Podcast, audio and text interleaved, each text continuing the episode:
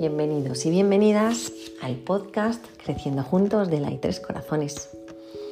Hoy quiero hablar de lo importante que es darnos permiso para hacer aquello que nos gusta o que nos apetece. En el camino del éxito y de la realización, el ser humano debe superar un obstáculo del que muchas veces no es ni consciente.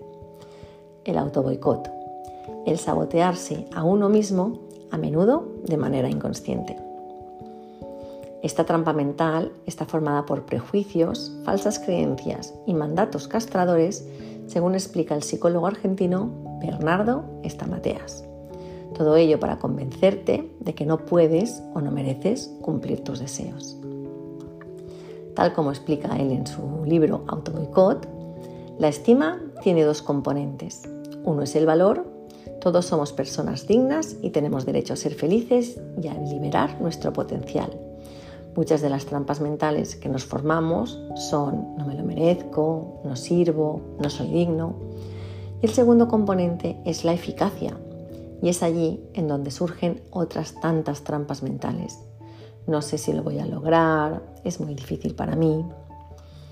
Necesitamos creer en nuestra eficacia, en nuestras capacidades para superar los obstáculos de cada día.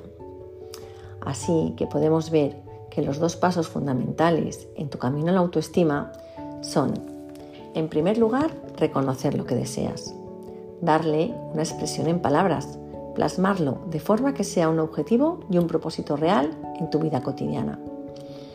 Y en segundo lugar, darte permiso para realizarlo.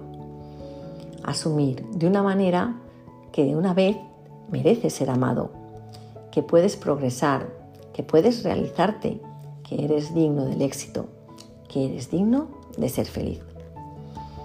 A su vez, darte permiso en cuerpo y en alma depende de una serie de permisos previos de los que depende tu libertad. Darte permiso para elegir a las personas que te acompañan en tu vida.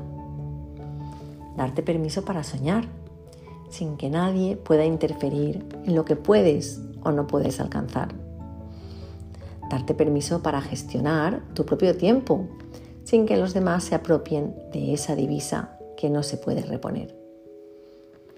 Darte permiso para aprender de los errores, sustituyendo la culpabilidad por la gratitud, ya que las equivocaciones y los accidentes te permiten avanzar.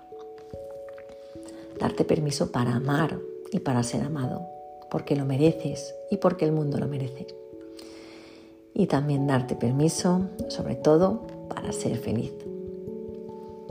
La reflexión final que podemos sacar de la cápsula de hoy podría ser, tu libertad guarda relación directa con la cantidad de mandatos internos que la limitan. Explora cuáles son estos autoboicots y cada vez que identifiques uno, desactívalo con la afirmación contraria. Yo me doy permiso para. Y hoy terminamos con unas palabras del novelista Robert Louis Stevenson que dicen así, no hay deber que descuidemos tanto como el deber de ser felices. Muchas gracias por todo y os deseo un feliz y un positivo día. Hasta pronto.